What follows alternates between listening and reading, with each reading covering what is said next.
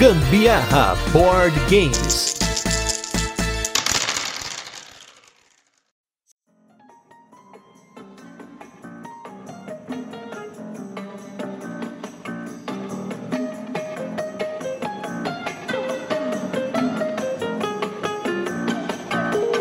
Fala galera, beleza? Aqui é Gustavo Lopes Gambiarra Board Games, hoje com mais um Tem Dado em Casa, esse programa com nome idiota, mas sempre com muitas listas bacanas, e hoje nós estamos com aquela lista para fechar o ano, que é o nosso top jogos que nós jogamos pela primeira vez, só que agora edição 2022. E hoje, como sempre, quem está se juntando a mim para nós selecionarmos cada um de nós cinco jogos dos nossos top jogos que jogamos pela primeira vez em 2022, Carolina Guzmão. Ah, não acredito que eu vou ter que fazer essa graça que eu fiz agorinha de novo porque eu tinha esquecido de, de desmutar o microfone, gente. Não vou fazer. Eu sou a Carol Guzmão. Vocês entenderam nada porque ela tava com o microfone mutado, ela fez uma gracinha aqui e vocês nunca vão saber o que, que vai ser. Para começar bem esse episódio, com um segredo. Mas enfim. E como sempre, gente, no final do ano, eu e a Carol a gente seleciona cinco jogos de todos os jogos novos que nós jogamos em 2022, então só tá valendo o jogo que foi jogado a primeira vez e as possíveis outras partidas do jogo ainda em 2022 2022, a única diferença desse ano foi que a gente sempre deixa em segredo, né? Então a Carol não sabe quais são os meus cinco jogos e eu não sei quais são os cinco jogos da Carol. Esse ano eu sei os cinco jogos da Carol, porque junto com esse top, a gente aproveitou, como a gente completou esse ano 500 jogos jogados, mais do que 500 agora, a gente fez o nosso top 50. Então nesse processo do top 50 meio que saiu junto o top 5 de 2022. Então eu sei os da Carol, mas a Carol não sabe os meus. Então vai ficar no segredo, ela vai saber na hora, então não coloquei da pauta, até tirei da pauta, para que ela não saiba disso. Então fica a minha autodenúncia que eu sei o dela, ela não sabe o meu. E eu preciso dizer que eu literalmente dessa vez fui amarrada, só que dessa vez no sofá, pra responder aquela porcaria daquele aplicativo do PubMeeple, porque eram muitas, muitas, muitas, muitas combinações. E, gente, é difícil isso, viu? Muito difícil. A gente vai falar isso de, novo quando Eu tô traumatizada, eu, eu, eu tô traumatizada. Ainda não superei. Por isso que o top 50 vai ser gravado mais pra frente pra ter superado esse trauma, porque realmente, como foram 500 jogos que a gente lançou no PubMeeple, então o nosso método de novo foi o PubMeeple. Pra quem não conhece o PubMeeple, ele é um site de uma galera que cria conteúdo e ele tem uma ranking engine, né, que no caso é um site no qual você coloca lá seu perfil do BGG, listas de jogos e aí você faz rankings comparativos. Ele vai lançando qual você prefere, esse ou esse, ele faz N comparações dependendo da quantidade de jogos. E com 500 jogos, ele faz mais de 2.500 comparações então, levou-se mais de um mês para fazer isso, né? E aí, obviamente, que a gente precisou refazer o finalzinho também, por conta dos jogos que entraram depois, até os jogos que a gente jogou depois dos 500 jogos que entraram esse ano. Então, teve um processo um pouco diferente, até por isso que esse cast está sendo gravado um pouco antes, né? Porque é, acredito que não, né? Mas esse ano acho que a gente não vai jogar nada de novo mais. Acho que no máximo que a gente vai jogar ainda esse ano é o Dragon Keepers, que é o último jogo do Vital Lacerda, que ainda não chegou. Um abraço aí pro Jorge, nosso apoiador também, e aí de longa data já fazendo esses esquemas pra gente trazendo primeiro do Canadá e depois dos Estados Unidos. E também, nós também aí temos o Pax Emancipation, porque eu quero terminar esse ano sem nenhum jogo na prateleira da vergonha. O Pax Emancipation tá mais de 500 dias sem jogá-lo desde que eu comprei o jogo. Então, esse ano é bem provável que a gente não vai jogar nada que vai entrar provavelmente no nosso top, acredito eu. Mas se por acaso isso acontecer, eu faço um insert no dia que o cast for sair, porque você está ouvindo esse cast na última semana de dezembro de 2022. Ou não, você está ouvindo no futuro, mas ele foi gravado para sair nessa data. E esse ano fica na nossa estatística para quem não ouviu os outros anos, depois ouça para ver como que é a estrutura, até, mas você vai ouvir aqui, então não tem problema. A gente comenta algumas estatísticas rápidas aqui. E esse ano a gente jogou mais partidas de jogos do que em 2021. Então fica aí que a gente conseguiu jogar mais partidas, né, do que 2021, muito menos do que 2020, que foi o início da pandemia, que a gente conseguiu jogar muito. Porém, foram quase 80 horas de jogas aí a menos do que 2021, o que mostra que a gente jogou mais jogos, mas nós jogamos jogos mais rápidos e jogos mais leves. E também os jogos que a gente jogou esse ano mais pesados, a gente já tava com mais prática para jogar, então as partidas foram mais rápidas. Então nesse ponto, nós jogamos menos tempo de jogo esse ano, mas jogamos mais jogos, inclusive mais jogos diferentes. Gente, eu sei que fica parecendo muito egoísta falar dessa forma como eu vou falar, mas eu gosto muito mais dessa forma. A gente jogar mais jogos, conhecer mais coisas. Olha o hashtag Team Carol aí. Assim, esse ano foi um pouco voltado mais para esse meu gosto mesmo, mas eu tenho que assumir aqui que é preciso jogar mais dos jogos que o Gusta curte. São jogos mais longos e tal. É preciso para ficar meio 50-50. Né? É, uma balança justa aqui. Mas esse ano eu vou precisar dizer para vocês que não foi fácil para mim. Então, por favor, não me julguem. A gente vai falar mais disso também na nossa retrospectiva. Vocês vão ouvir ainda essa semana. Ou para quem vai ouvir, vai ouvir daqui a alguns episódios, né? Mas é, acho que é natural. O, a, as coisas estão mudando. Felizmente tá mudando para melhor. Então a gente espera que ano que vem a gente consiga jogar mais jogos diferentes, assim. Continuando jogando jogos diferentes, mas também jogos. Não, não digo que é do meu gosto, mas é equilibrar jogos leves, pesados, médios, enfim. E esse ano fica aí mais uma estatística que a gente só rodou 70% da coleção. Ano passado a gente rodou 86% e em 2020 a gente rodou 100%. Mas a gente jogou mais de 170 jogos novos. Desses, somente 68 jogos estão na nossa coleção ou foram da nossa coleção, porque a gente já vendeu jogos esse ano e foram mais de 250 jogos jogados entre jogos que nós já temos, que nós já conhecíamos, jogos repetidos e também jogos novos. Então jogamos muitos jogos diferentes. Foi quase um jogo diferente por dia, o que é muita coisa. Ainda mais pra gente que faz conteúdo, que ainda tem essa coisa de poder jogar várias vezes aí o mesmo jogo. Mas felizmente jogamos muita coisa. E vou dizer também que foi muito graças, né, a, a algumas coisas que a gente pôde fazer esse ano, que foram eventos e jogar com a, a, amigos nossos, com galera que conhece a gente. A gente pôde sair mais para jogar e também em Então muitos dos jogos que nós jogamos foram jogos novos, o que foi legal pra gente poder fazer esse top 500, né, que é o top 50 dos 500 jogos jogados. Quem já me conhece sabe que eu acho que para você fazer um top, no mínimo você tem que selecionar um a cada 10 jogos, né? Se você vai fazer um top 100, o mínimo para mim são mil jogos jogados, porque aí você exclui 900 jogos. Os 100 jogos que estão sendo colocados são realmente especiais. Não sei o que a Carol acha, mas eu acho que essa proporção para mim é a proporção ideal, 1 para 10. Não tem aquela história do Colgate lá que 9 de 10 dentistas? Então, aquele 1, eu quero saber aquele 1. O outro que não recomendo. Galera, esse eu acho que esse dado aí foi uma coisa importante, inclusive de se ressaltar aqui, porque tá mostrando que o Ministério do Gambiarra tá reinando mesmo aqui em casa, né? E sem contar que eu acho que esse ano a gente conseguiu se juntar mesmo com outras pessoas, frequentar luderias, e eu acho que o mais legal de tudo foram novas amizades que a gente fez nesse ano, e aí a gente conseguiu compartilhar dos nossos jogos que a gente tem aqui na nossa prateleira e também conhecer os jogos que a, os amigos têm na prateleira deles, né? E eu achei isso muito legal. Para mim foi um ano bem importante nesse sentido aí, da gente não ter. Consumismo, claro, não teve consumismo. Houve. Não, não, não vamos Mas ser não hipócritas. Foi, foi muito do que antes.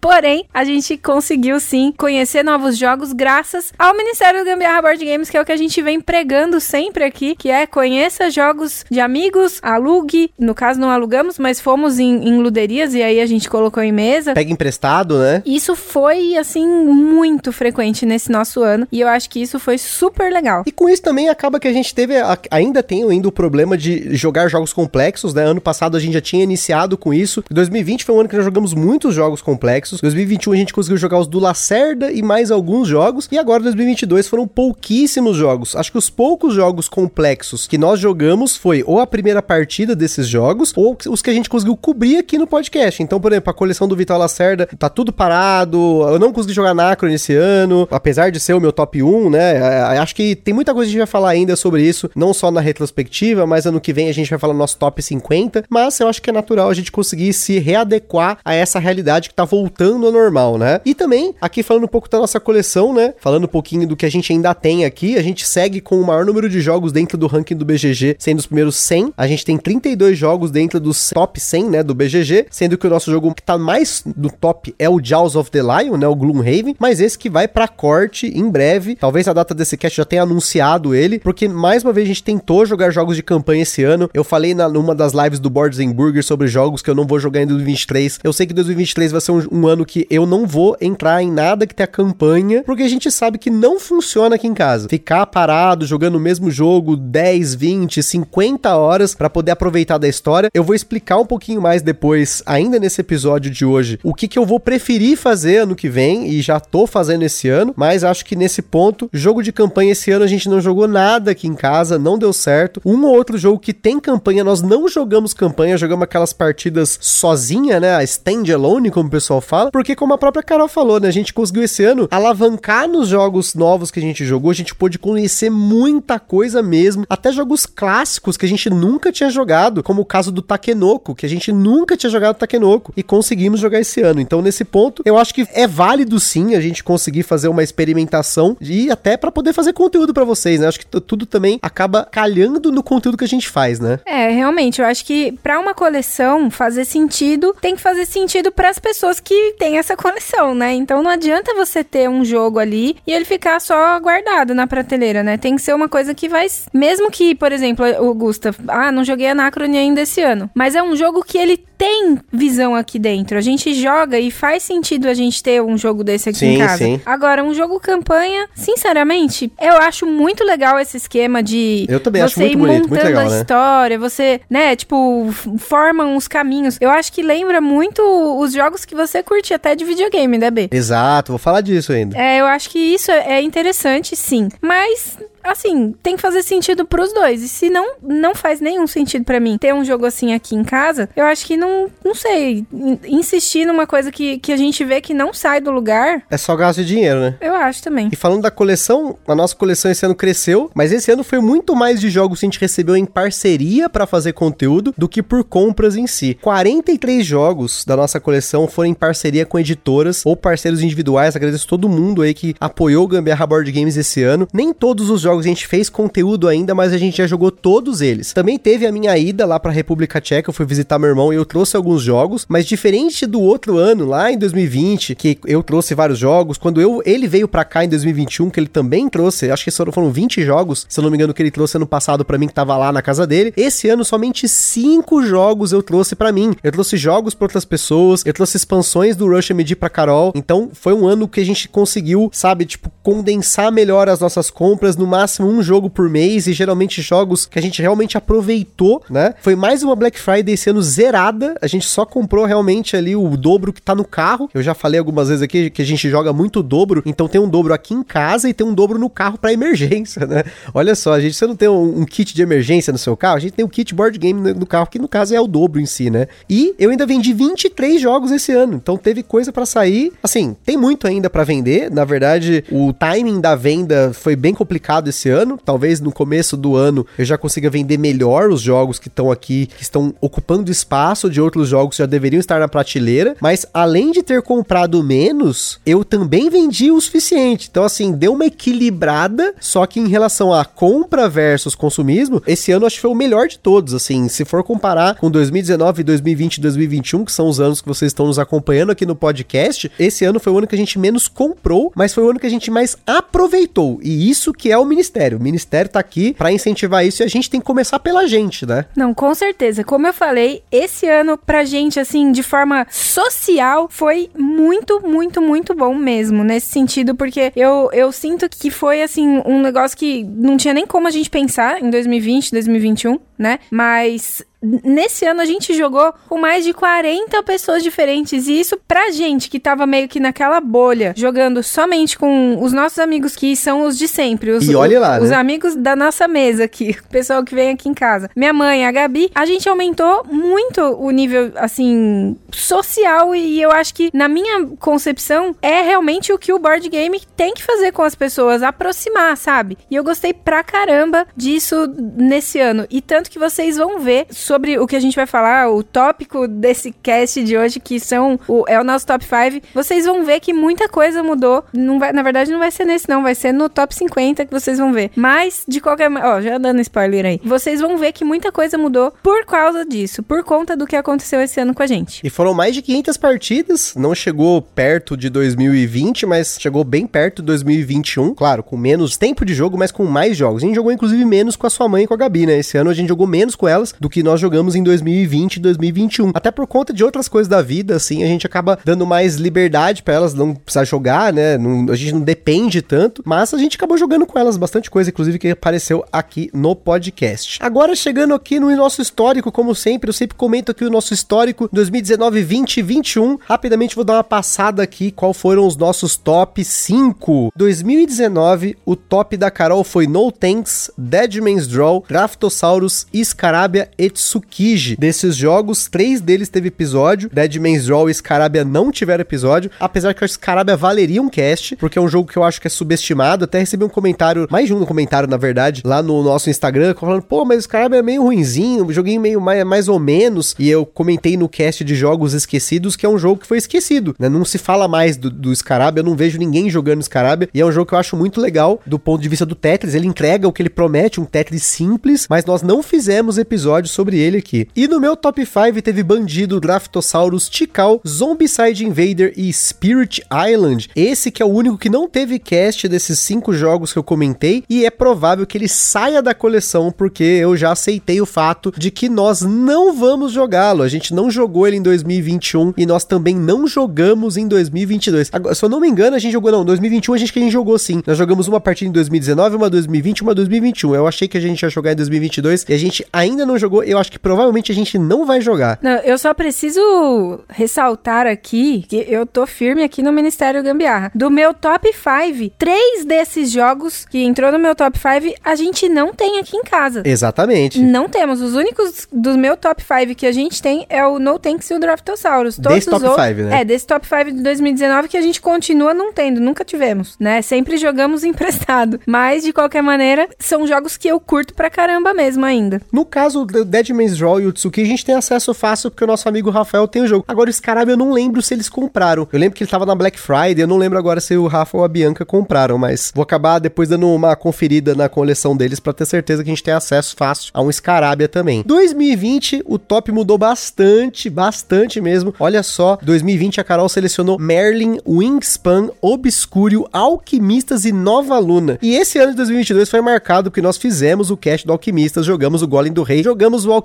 até a Carol enjoar do jogo, então provável que não esteja mais nem no top 50 dela o Alquimistas. E eu selecionei também o Alquimistas, junto com ele teve Lisboa, Agra, Maracaibo e Banquete Odin, que agora, também em 2022, nós finalizamos, porque não tinha cast do Banquete Odin. Esse foi um dos jogos selecionados pelos nossos apoiadores lá, um dos mais selecionados, um dos mais votados no caso, então a gente fez episódio, então completamos. Os da Carol também todos a gente fez cast, então se você quer conhecer qualquer um desses jogos que a gente falou agora, do Top 2020, tem cast aqui no Gambiarra. Não, é- naquela época, 2020, eu me surpreendi muito com Alquimistas, gente. Foi, tipo, uma explosão de combinação de poções na minha mente. Foi muito legal mesmo. A primeira vez que eu tinha jogado um jogo daquele esquema, assim, sabe? De, de até de usar aplicativo, que o Wingspan usa, mas não é oficial, enfim, é só pra ouvir o canto dos passarinhos, mas o Alquimistas faz sentido o uso do, do celular, né? E aí, enfim... Foi uma revelação, Não, né? explodiu minha mente. Muito top mesmo. E aí, esse ano, o Gusta me amarrou na mesa. Joguei milhões, milhões e milhões de vezes.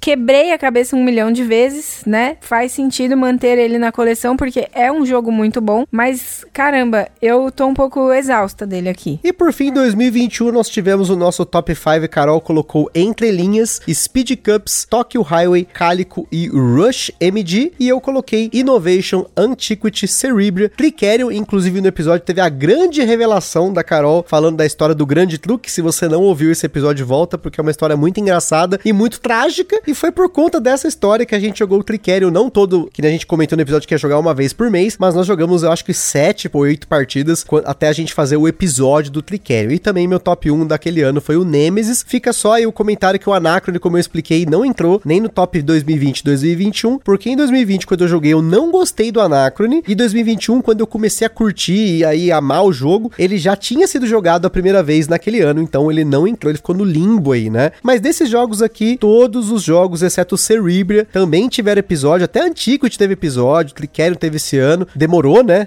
Entre 2021 e 2022 teve aí, o cast foi em agosto de 2022 que a gente fez o cast do Tricerion, mas todos os jogos foram cobertos. Cerebria é provável que ano que vem a gente consiga cobrir. Gente, não, só, sério, só preciso fazer aqui um adendo pra vocês verem como eu estou traumatizada pelo Pub Meeple. Eu lembro de ter falado lá no cast do Antiquity que eu sonhei que tava catando pecinha de tão pequenininha que são as Falou. peças, separando. Agora, recente, com essa birosca desse Pub Meeple, ter que ficar lá selecionando um ou outro, um ou outro, sonhei também que ficava separando jogos na minha mente a noite inteira. Eu tô traumatizada tanto quanto fiquei quando a gente recebeu o Antiquity e eu comecei a separar a pecinha. Aquela curiosidade aleatória pra vocês. Mas enfim, chegamos então em 2022 a nossa passagem histórica. E vamos começar agora com a Carol falando o top 5 dela desse ano. Carol, qual foi o quinto jogo que você mais gostou de ter jogado pela primeira vez em 2022?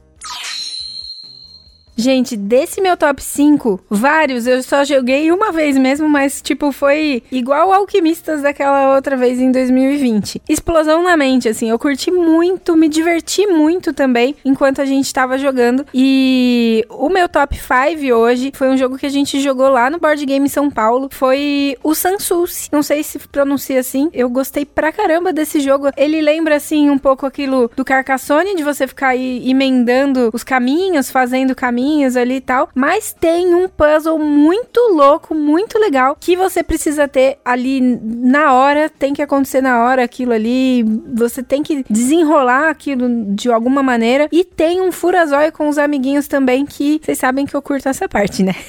Esse jogo, da verdade, foi a maior surpresa da lista da Carol, eu não achei que ela tinha gostado tanto, e eu confesso que eu não gostei tanto desse jogo, eu achei ele legal, é um abstrato legal, né, é um, um jogo aí do Michael Kisling, né, o autor do Azul, que com certeza para mim é muito, muito, muito, muito melhor do que o Sansus, mas eu não tinha gostado da restrição que ele te traz para você ter que selecionar pela carta qual é a peça que você vai colocar nos seus caminhos lá, no seu jardim que você tá montando. Só que se não tivesse essa restrição, o jogo não faria sentido, seria um jogo tipo de colocar peças numa sequência. Então, ele não me agradou nesse sentido, mas é um jogo que foi publicado aqui no Brasil pela Across the Board, uma editora da Bestmark, 2 a 4 jogadores. O butileiro lá no dia dia comprou o jogo, se eu não me engano, porque a gente foi levar ele na gravação do Contrapartida e ele tava com o Sansuice na mala, então ele curtiu bastante o jogo, teve vários apoiadores nossos aí que compraram também o Sansuice, só realmente eu não curti muito, mas me surpreendeu demais a Carol ter selecionado esse jogo. Não, e eu quero muito conhecer a expansão que veio também aqui pro Brasil, que inclusive tem um meeplezinho de um gatinho. Eu quero conhecer essa expansão aí, quero ver como é que ela roda na mesa. Caramba, eu confesso que eu não lembrava que tinha uma mini expansão junto com essa edição nova, porque o Sansuíce é, uma, é um relançamento, né? Ele é um jogo que foi lançado em 2013 e teve uma nova edição. Mas para mim era um porco que tinha ali, o um meeplezinho de porco, né? Mas tudo bem, você tá falando que é um gato. Eu não nem, nem lembrava desse módulo, que a gente jogou lá no BGSP com o jogo base, né? Jogo basicão, jogamos em quatro pessoas aí. Enfim, não lembrava disso. Bom, se é um porco, tudo bem, pode ser que seja um porco. Me, me confundi aí. Mas eu acho que era um gato, mas eu acho que era um porco também, mas não lembro.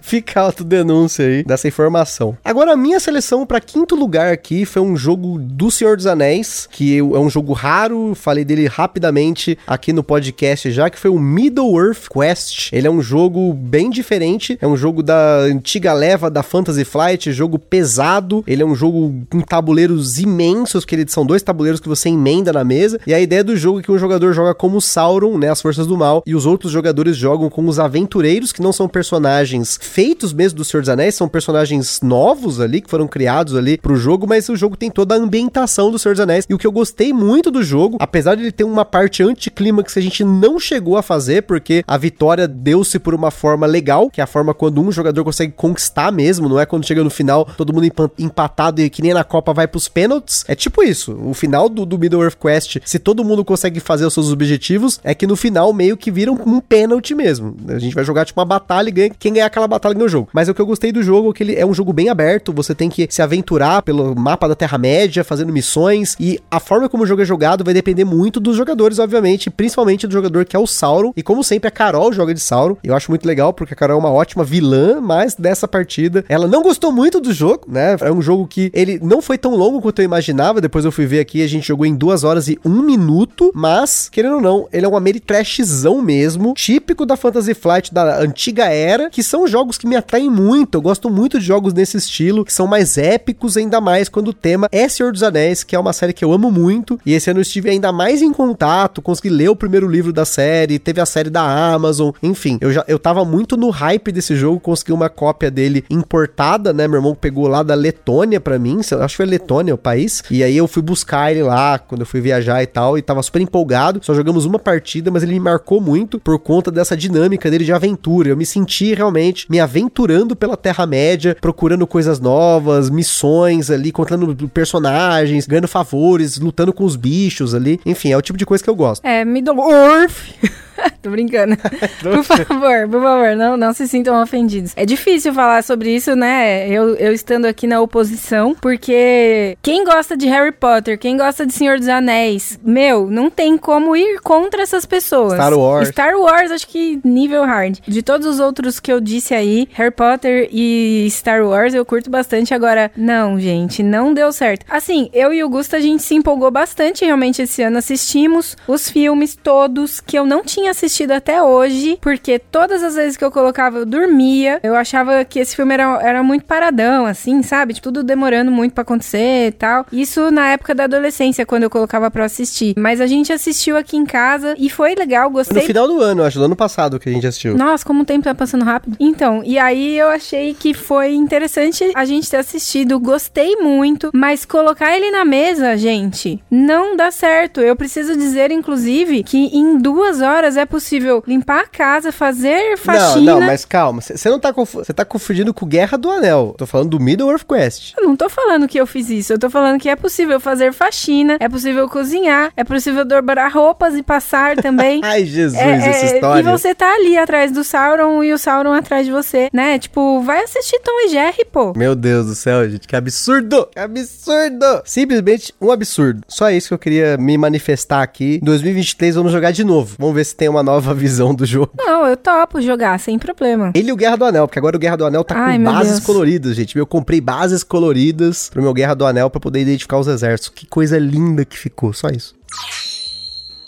Agora passando para o nosso quarto lugar, Carol, qual foi o seu quarto lugar? Jogo novo que você jogou em 2022 que você gostou tanto a ponto de colocá-lo nessa lista? Gente, eu não dava nada quando a gente passou um milhão de vezes em frente ao stand da editora lá no DOF. Eu vi, assim, tipo, galera toda tirando foto lá na- no stand do evento e tal. Enfim, não dava muita coisa por isso. Tentamos jogar várias vezes e não conseguimos. Muitas vezes, mas sempre a mesa tava ocupada. Apesar de ser um jogo rápido, assim, teoricamente rápido. Toda vez que a gente descuidava um pouquinho, tava pra acabar o jogo, a gente descuidava um pouquinho, alguém ia lá na nossa frente, pegava a mesa. Mas foi vacilo nosso também. Enfim, foi o jogo dobro. Tanto que agora a gente tem a nossa cópia no carro também, porque aonde a gente vai, a gente às vezes quer jogar alguma coisinha com alguém e tal, e aí a gente evangeliza com o dobro, porque é um jogo simples que é possível explicar pra outras pessoas. E eu acho que, como todos os outros jogos, né? Todos são possíveis de explicação, mas pra gente jogar de uma forma mais descontraída, né? Às vezes numa mesinha de bar, alguma coisa assim, é possível jogar o dobro e é muito divertido. Eu acho muito legal aqueles take that que você dá ali na hora, ou a forma com que você tem que se planejar de forma astuta com as suas cartas, não jogar as cartas em momento errado. Não, sério, eu achei esse jogo estupendo. Joga de duas a seis pessoas, super fácil de explicar, é super fácil de absorver a ideia de dobrar a próxima carta, né? De você colocar um 2 em cima do 2, ele vira 4. Olha só que maravilhoso. Dá pra jogar no aplicativo do Boardable. Enfim, concordaço que esse jogo merece estar aqui nesse top 5 de hoje, porque ele também está na quarta posição do meu top 5 desse ano. Uh, que legal, que eu não sabia. Foi a nossa dobradinha da vez. Geralmente acontece de fazer dobradinha e teve dobradinha hoje sim, porque ele esteve no meu quarto lugar. Está, né, no meu quarto lugar. Não é à toa que eu comentei de ter comprado a outra Copa e tudo mais, mas eu queria acrescentar isso que foi o jogo que nós mais jogamos com pessoas diferentes. Foi o jogo que a gente mais jogou esse ano em quantidade de partidas. Enfim, acho que a Carol falou muito bem do sentimento que eu tenho quando eu jogo dobro, que é um card game que eu quero compartilhar com as pessoas. A gente jogou esse jogo na praia, uma das poucas vezes que a gente foi pra praia na vida. A gente foi pra praia esse ano, foi só pra dar um rolezinho, fugir das coisas que estavam acontecendo aqui no momento que estava acontecendo. E aí a gente levou o dobro pra jogar na beira da praia. Olha só,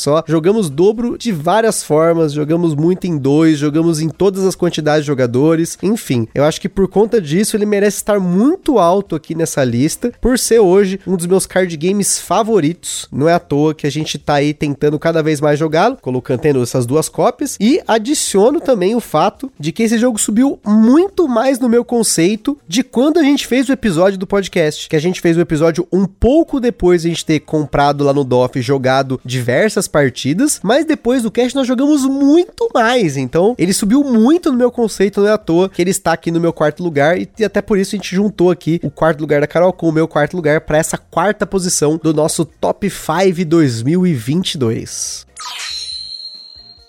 Agora vamos com a nossa terceira posição. Carol, qual é a sua terceira posição desse top 5 jogos jogados pela primeira vez em 2022? O meu outro top 5 é algo que é muito importante que as pessoas que têm rinite saibam que não é bom se ter este objeto em casa, porque pode te Acumular provocar ácaro. crises, acumular ácaros. O meu terceiro lugar, então, foi o Marrakech, que é aquele jogo de tapetinhos. Você precisa colocar ali seus tapetinhos, fazendo um caminho ali com os tapetes, juntar o máximo possível do seu, das suas cores de tapetes ali e tal, pra você fazer a pontuação no fim do jogo. Esse daí foi um jogo que a gente foi apresentados pra ele pela Isa e pelo Eric lá do Turno B Games. Foi um dia que a gente foi gravar com eles o gameplay do Match 5 e daí depois a gente ainda, óbvio que estende a- as jogas na noite, né? Não fica só na gravação, acabamos estendendo e aí foi onde a gente conheceu o Marrakech. Foi muito legal, eu curti demais, mas assim como o Sansulce e um dos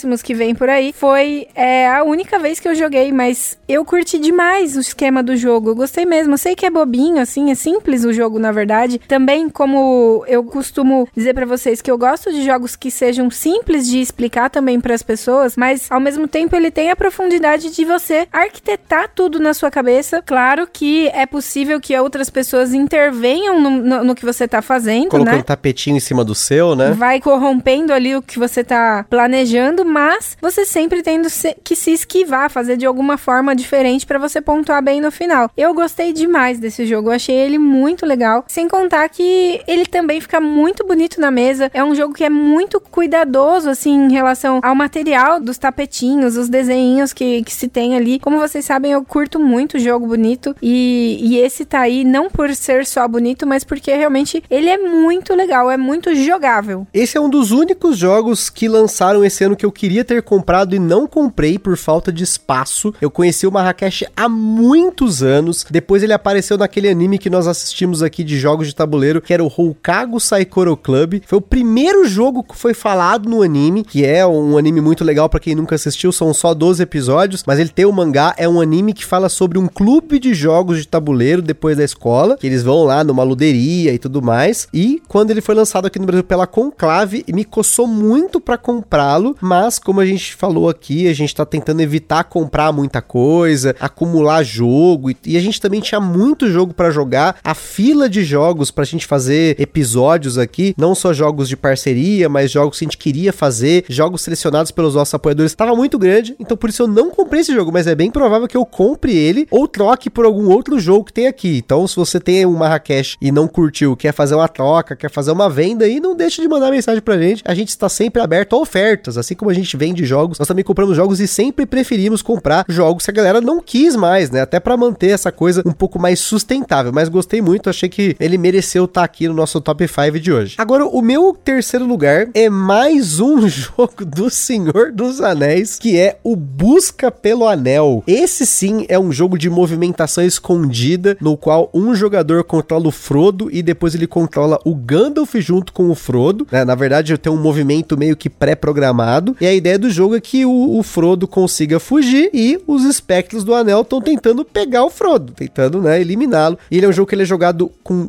duas partes. Você pode jogar as duas partes seguidas ou você pode fazer um save game, né? Você salva o estado da partida para que você continue jogando depois. E se você for mais além ainda, o resultado dessa partida, desse jogo, pode afetar uma partida do Guerra do Anel. E isso que me atraiu muito o jogo, porque ele se conecta com o Guerra do Anel. A ideia é que ele é o começo da história, então ele você reconta desde o Frodo saindo lá do condado até ele chegar em Valfenda. E aí em Valfenda começa a história do Guerra do Anel. E tanto quanto eu curti o Guerra do Anel, apesar de ele não ter entrado no meu top 5 ano passado, se eu não me engano, ele era o sexto lugar. Eu, eu não me lembro agora se eu comentei isso, mas ele tava em sexto, sétimo lugar ali na minha lista. Ele só não entrou porque eu joguei uma vez só ano passado. Já o Busca pelo Anel, nós jogamos quatro partidas aqui em casa. Foi um jogo que eu gostei muito. A Carol odiou na primeira partida porque ela jogou com os espectros. E essa, pra mim, é a parte mais legal, que é a parte da dedução. De eu tentar adivinhar a posição dela, fazer triangulação, tentar deduzir muita coisa. E isso pra mim é muito legal. Eu adoro isso. E sem dúvida, não só adoro essa mecânica de movimento escondido, tendo uma pessoa movimentando escondido. Eu, pra mim, tanto faz. Eu gosto de estar como movimento escondido, mas gosto muito de ficar procurando. Mas o fato de ser do tema do Senhor dos Anéis, que também teve um plus aí pra ele ter entrado no meu terceiro lugar, apesar de ser um jogo esquecido. Muita gente já falou mal pra mim desse jogo. Quando eu falei que eu ia comprar esse jogo, teve uma pessoa especificamente que falou: esse jogo é um lixo, é uma merda. Eu comprei, eu dei pra uma outra pessoa porque eu odiei o jogo, mas eu gostei muito do jogo. Então ele entrou aqui no meu top 3 desse ano. Não, então, se você tivesse utilizado a palavra triangulação pra mim antes, eu acho que eu tinha, nossa, jogado muito mais vezes antes. que tem a ver? Triangulação, nossa, agora fez muito sentido. Agora eu quero Meu jogar. Deus. Agora ficou bom. Agora sim, né? Assim, gente, de boa. Igual eu falei, é Tom e Jerry isso daí, esse negócio. Sabe o que, que me lembra muito esse jogo Busca pelo Anel? Quando a minha irmã ela era criança, a gente tinha que ficar assistindo um negócio na televisão que é a tal da Dora Aventureira. Daí, sempre tinha um tal de raposo que era o danado que estava atrás da Dora Aventureira e ele era, ele ficava ali atrás das moitas, né, Pra roubar a mochila da, da Dora Aventureira. E esse jogo não me fez diferença nenhuma nessa Que história. amor, que não. É Exatamente a Não. história da Dora Aventureira com o raposo. Tem lá, Ai, raposo não pegue, raposo não pegue. A mochila da Dora, entendeu? Se vocês têm irmãos mais novos na época da minha irmã, que hoje está com 23 anos, talvez vocês se lembrem disso. Mas, enfim, esse era o meu ponto de vista mesmo. Gente, como um grande fã de jogos, somos Carmen Sandiego, que jogava lá no aquele DOS maroto. Tu, tu, tu, tu, tu, tu. E aí tentando procurar, né, a Carmen Sandiego e achava os bandidos e tinha que descobrir informações. Qual é o nome do lagarto que habita o México? Umas paradas muito loucas. Esse jogo é o tipo de coisa que eu gosto muito em séries, em filmes, em jogos, enfim. Então, é- me atrai muito investigação, dedução e busca. Isso pra mim é muito legal. Então é por isso que ele entrou aqui no, hoje no meu top 3. Não, e não esquece, por favor, de depois me passar o contato daquela pessoa que tinha te alertado. Eu tenho muitas coisas pra conversar com ela. Ai, Jesus Muitas Cristo. coisas. Preciso Enfim, desse contato. Não, não, chega. Isso é, tá tudo errado. Tudo errado. Essa pessoa não sabe o que ela tá. Ela não jogou o jogo suficiente. Vou usar aquela desculpa que o povo fala. Você não jogou o jogo suficiente. Mas eu entendo. Tem, tem, tem gostos e gostos. Tem muita gente que não gosta de jogos desse tipo. Eu gosto muito. Mas a gente só tem dois jogos assim, né? Que é o Busca pelo Anel e o Fear of Drácula. Se contar o Guerra do Anel, também tem movimentos escondidos. Mas teria mais, teria mais. É isso aí. Gosto pra caramba. Agora vamos com o nosso segundo lugar, Carol. Qual foi o seu top 2 desse ano? O jogo que você jogou a primeira vez esse ano. Top 2, hein? Olha o tamanho da coisa. De mais de 170 jogos novos, nosso recorde de jogos jogados diferentes novos no ano. Qual foi o seu top 2? Esse a gente jogou muitas vezes, muitas vezes. Apresentamos pra muitas outras pessoas, no caso a minha mãe e a minha irmã.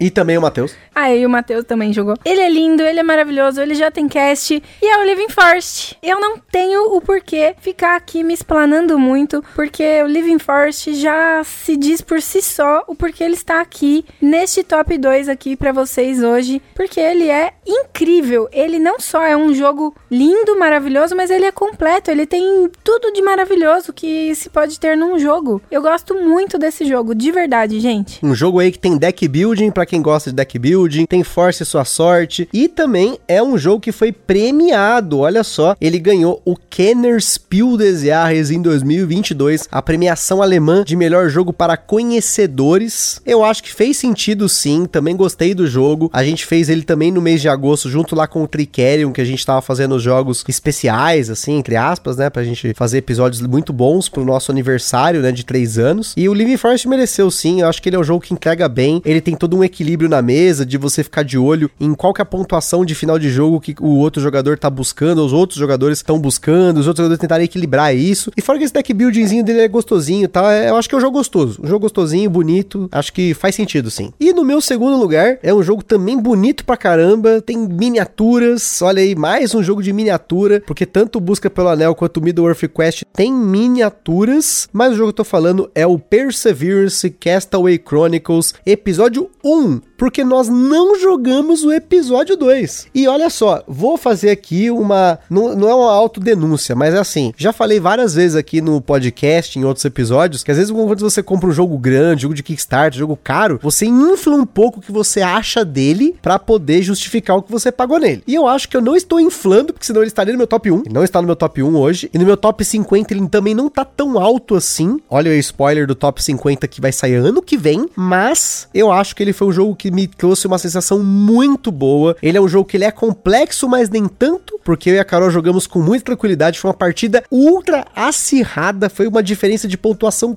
quase mínima, porque nós jogamos o jogo ferrenhamente. Ele é um jogo que tem um draftzinho de dados, que você vai usar os seus dados para fazer ações. E aí você tem dinossauros, que é um tema que eu gosto muito. E lembre-se, gente, que tema é uma coisa muito importante. Eu gosto muito de jogos que tem temas que me atraem, né? Dos cinco jogos que nós falamos aqui hoje, que nós vamos falar no caso, três deles me, o tema para mim foi muito importante. São jogos temáticos e o Perseverance, ele é um euro temático. Ele não chega aos pés do Tricerion, ele não chega aos pés do Anacrone, mas é um jogo que tem os designers do Anacrone, do Tricerion, do Cerebria, né, que é o Victor Peter, o Richard Yama e também o David Turski. E ele tem ainda aquele fator horizonte, porque ainda tem o episódio 2 para jogar, ainda tem o, o modo crônica para jogar. Então é um jogo que provavelmente em 2023 a gente fazer um episódio Provavelmente vai ser o, o, jogo que eu vou selecionar para agosto, se não, vai ser o Cerebria. Os dois eu quero tentar que em 2023 a gente faça episódio, mas o fato dele ter dinossauros, ele ter lá um muito tema imergido na, na, na, no como você vai fazendo as coisas, ele tem esse modo que não é uma campanha, porque são partidas separadas, mas ele conta uma história através do jogo de tabuleiro, né? Você tá num cruzeiro e aí você vai ficar perdido numa ilha, e essa ilha tem criaturas, né, que no caso são chamadas aí para mim de dinossauros, mas não são necessariamente necessariamente dinossauros, pode ser aliens, mas eles são dinossauros. O formato deles são dinossauros. Tem miniatura, tem uma ultra produção top. Eu peguei a versão do Kickstarter. Um abraço aí pro Davi, que nos ajudou aí a trazer esse jogo lá dos Estados Unidos, né? Eu perdi o Kickstarter dele, fiquei muito triste com isso. O Cirus, lá do Pesado ao Cubo, tentou até entrar, a gente entrar num, num late pledge, mas eu acabei desistindo por conta da economia, tava muito caro. E agora, com um pouco mais de condição, vendendo alguns jogos, eu consegui trazer uma cópia do Perseverance.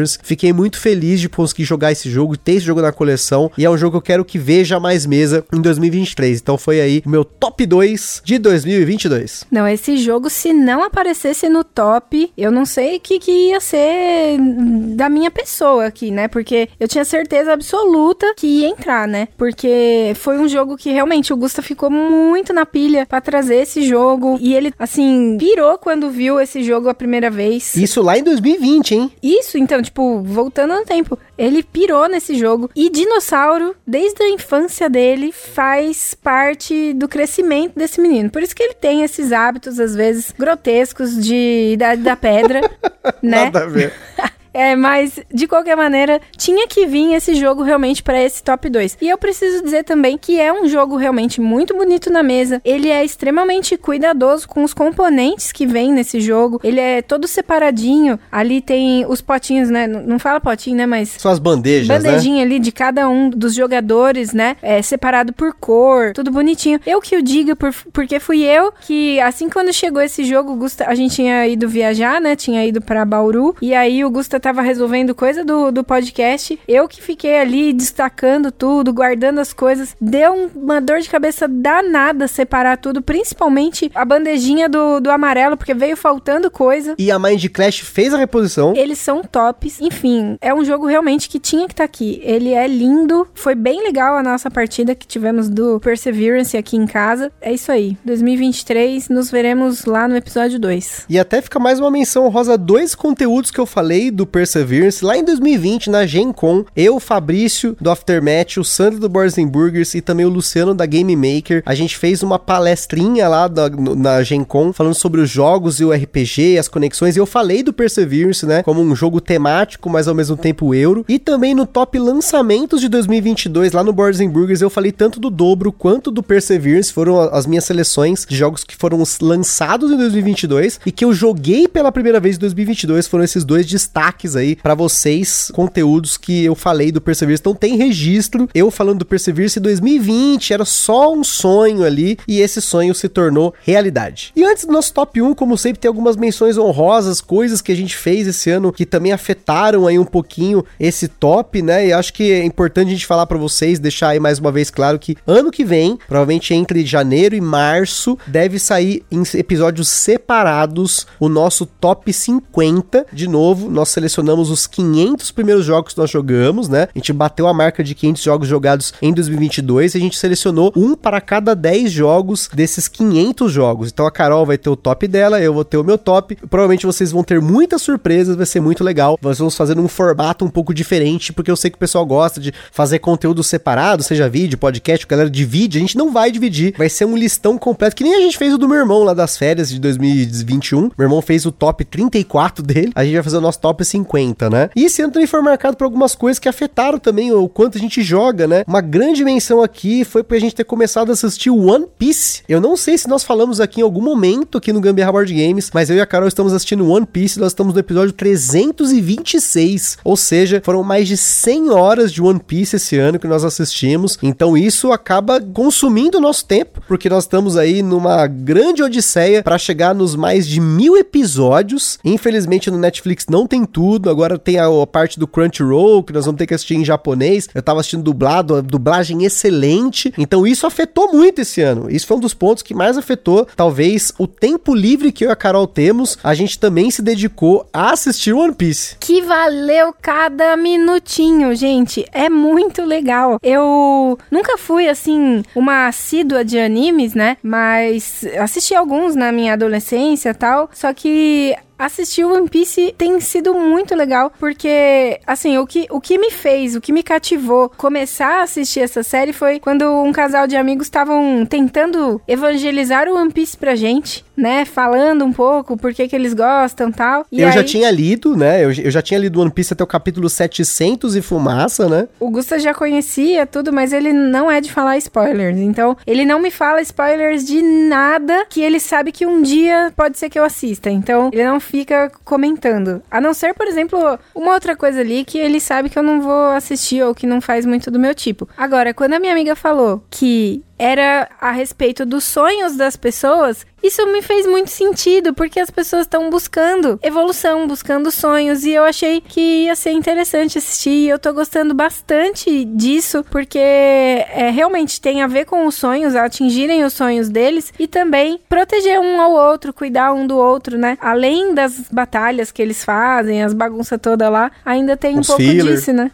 Os Os filler, muito filler. E além disso, gente, esse ano foi um ano que eu tomei uma decisão que fazia mais de uma década que eu não tomava, que foi comprar um videogame, né? Eu acompanho um pouco o meu irmão jogando, tava acompanhando no caso, né? E com o lançamento do Elden Ring, depois de ter assistido meu irmão jogar, eh, me surgiu aí uma vontade de querer experienciar isso de novo. E aí eu comprei o PlayStation 5 pra poder jogar o Elden Ring. Não, esse daí do Gusto assistir o Nick jogando era muito engraçado, porque ele ficava. Meu irmão transmitia pela Twitch, gente. Meu Deus, eu teria feito isso, isso, isso. E ele fez aquilo, aquilo, outro. Eu tava de coach de Elden Ring pro meu irmão. E aí usei esse conhecimento de coach pra poder jogar eu mesmo, né? E aí, gente, como eu já comentei algumas vezes, os videogames que eu tive no passado foram emprestados também, né? Um abraço aí pro Rafael, que sempre me emprestou os videogames dele quando ele trocava de geração. Eu jogava tudo o que eu queria e aí ia lá e devolvia o videogame. Foi o que aconteceu entre o final do ano passado e o comecinho desse ano, que eu tava com o PlayStation 4 aqui, que foi a época que eu tava jogando Persona loucamente e tal. Só que esse ano, com o videogame aqui, eu tenho a oportunidade de jogar à noite, na hora do meu almoço aqui no home office, e eu sou o cara da platina. Porque diferente dos board games, que a gente joga duas, três, quatro partidas tal, e acaba movendo pro próximo jogo, até por conta dos conteúdos, eu não tenho essa obrigação, nem nada de querer fazer conteúdos novos para videogame. Então eu jogo um jogo até esgotar o jogo e eu passo para o próximo. Então esse ano eu platinei muitos jogos, desde o jogo demo, que é o Astro Playroom, né, que é o jogo que vem no videogame, eu platinei Elden Ring, Ghost of Tsushima, eu platinei God of War de novo, o Castlevania Symphony of the Night Round of Blood, que vem no Castlevania Wrecking, mais um Souls, eu, eu platinei o Bloodborne em um recorde de 30 e poucas horas, platinei o Hades, que é um, um- um jogo que você tem que ficar repetindo, jogando desde o começo e matando tudo de novo, vai evoluindo. Tive a oportunidade de experienciar uma coisa que faz, fazia uma década que eu não fazia, que era jogar Dot Hack GU, que é uma série de jogos que tinha no PlayStation 2, que eu amava e eu pude jogar de novo, né, na versão Last Recode, que saiu pro PlayStation 4, e eu joguei no PlayStation 5. Joguei Phoenix Wright Trilogy de novo e platinei o Phoenix Wright, outra série que eu amo de paixão. Odin Sphere, que era um jogo que foi relançado como Odin Sphere Leif Tazir pro PlayStation 4, pude jogar, platinar também. Os personas de dança, até isso, que eu sempre gostei muito de Guitar Hero, peguei uns personas de dança para jogar. Jogos diferentes como Toen, que é um jogo de fotografia. Pude jogar Shin Megami Tensei 3, que é da série também, que foi a origem do Persona, veio no Shin Megami Tensei. E eu consegui jogar, platinei ele, coisa que eu e meu irmão fizemos no passado, né? A gente jogou, fez os finais tal. Joguei até um Final Fantasy esse ano, consegui jogar o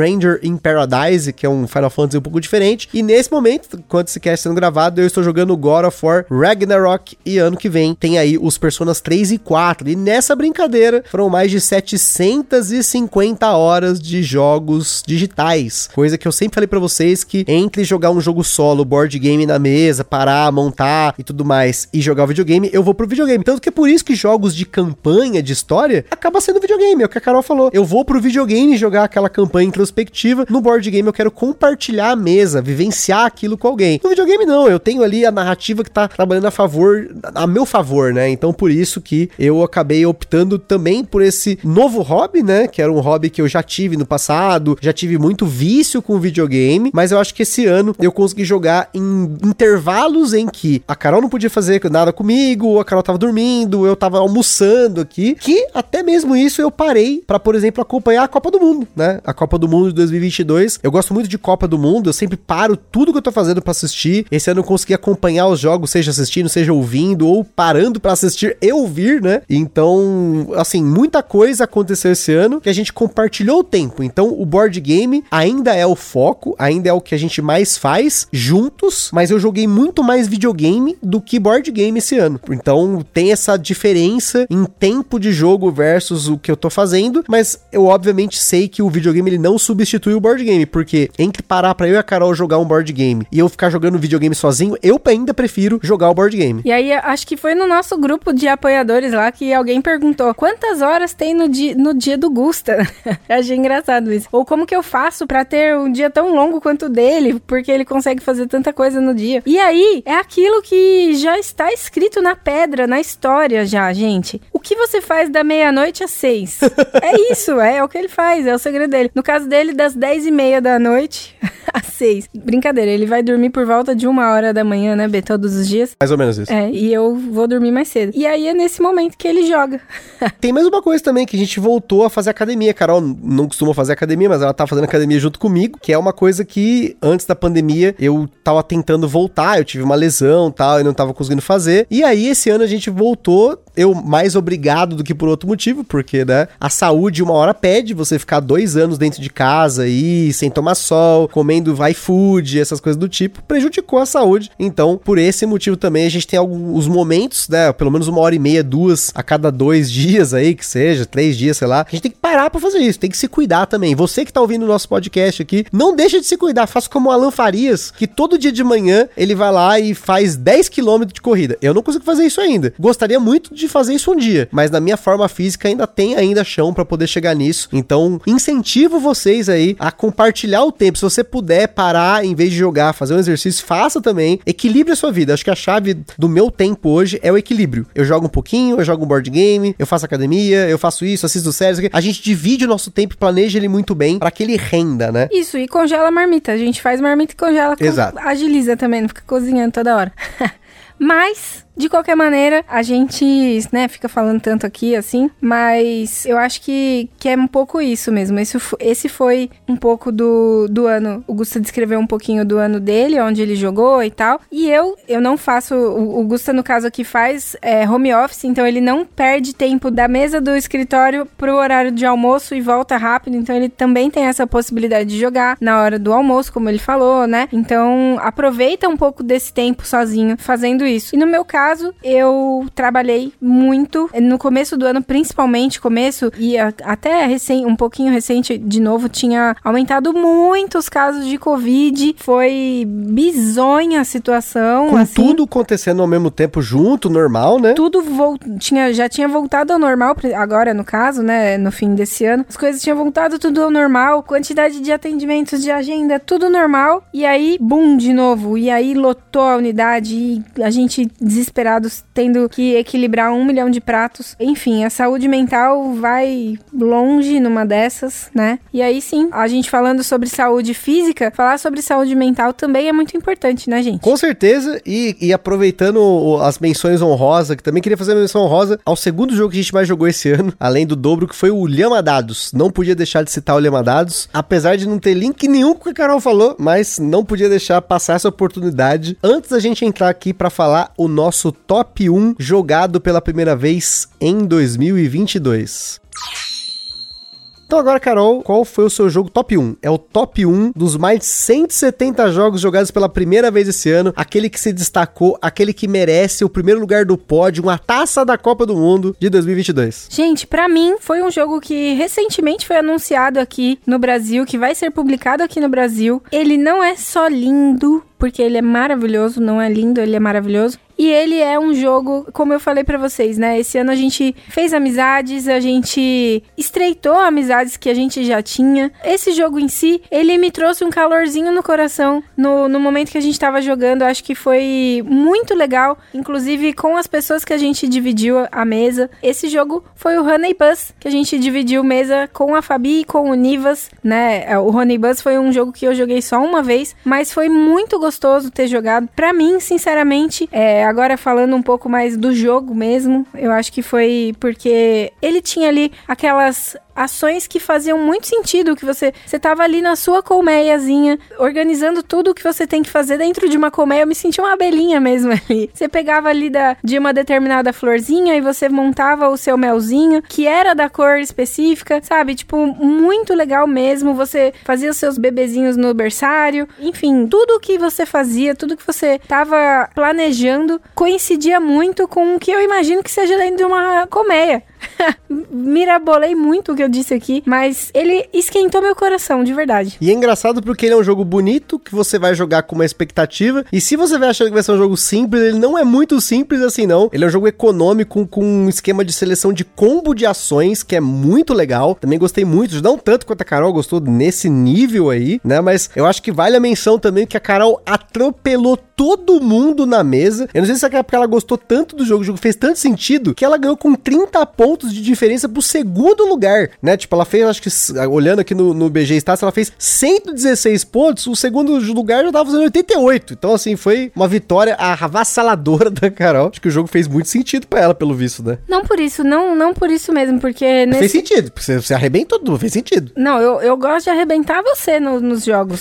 Agora, no caso aqui, é mais porque realmente o jogo, ele era tudo muito encaixadinho. Eu achei aquilo muito legal, gente. Recomendo que vocês conheçam o Honey Bus. E vai ser lançado aí pela Galápagos, não sei quando, mas foi anunciado. Talvez a data que esse cast você esteja ouvindo, talvez já tenha, talvez não. Agora, o meu primeiro lugar também é um jogo que nós não temos na coleção, mas jogamos em 2022, né? Porque os jogos que a Carol falou, nós não temos o Sansusi, nós não temos o Marrakech e nós não temos o Honey Bus. E no caso do meu jogo aqui, nós também não temos, é o único dos meus jogos aqui que eu coloquei no top que nós não temos. Inclusive me surpreendeu porque eu refleti e faz sentido esse jogo ter entrado realmente no meu top 1 desse ano. Foi uma experiência absurda também, mas era um jogo que eu tinha altas expectativas, eu já conhecia e a gente jogou num evento que foi o jogo Obsession. Esse jogo é um jogo euro médio para pesado, no qual nós somos famílias vitorianas e a ideia do jogo é que você vai fazendo eventos, você vai contratando funcionários e vai conhecendo pessoas da corte, vai conhecendo famosinhos e aí você vai montando um esquema de ações que dependendo da ação que você faz, ela vai ficando cada vez mais poderosa. Ele tem um sistema de rodadas muito diferente que tem eventos que acontecem,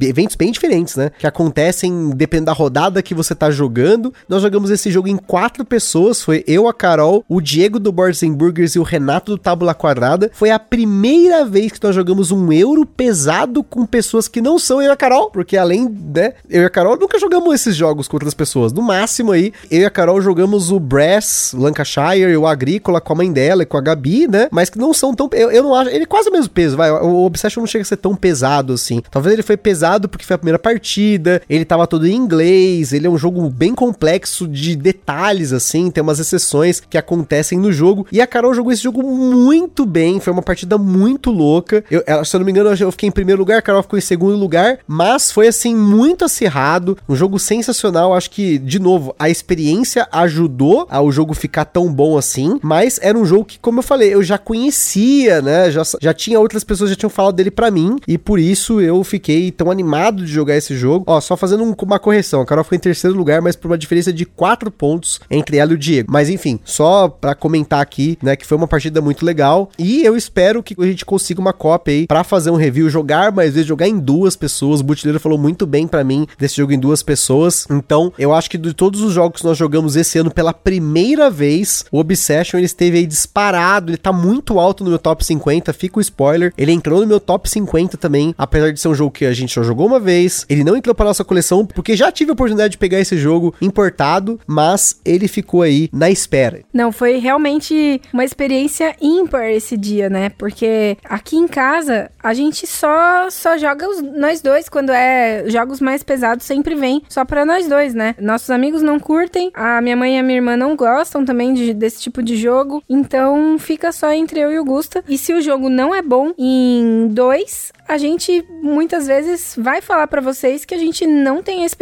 com mais jogadores, porque fica sempre só aqui, né? Mas dessa vez foi bem legal, até para eu ter uma noção mais ou menos de como é dividir mesa com outras pessoas jogando o jogo pesado, assim, sabe? Tipo, como é que funciona o raciocínio nas pessoas, porque eu só vejo o Gusta raciocinando assim, sabe? Tipo, é, o que ele, as jogadas dele já mostram um pouco do raciocínio que ele teve. E foi uma experiência bem legal para mim também. Ver, assim, como que as pessoas se comportam na mesa. Foi bem interessante. Claro, essa foi uma experiência até que feliz, onde eu pontuei razoavelmente bem.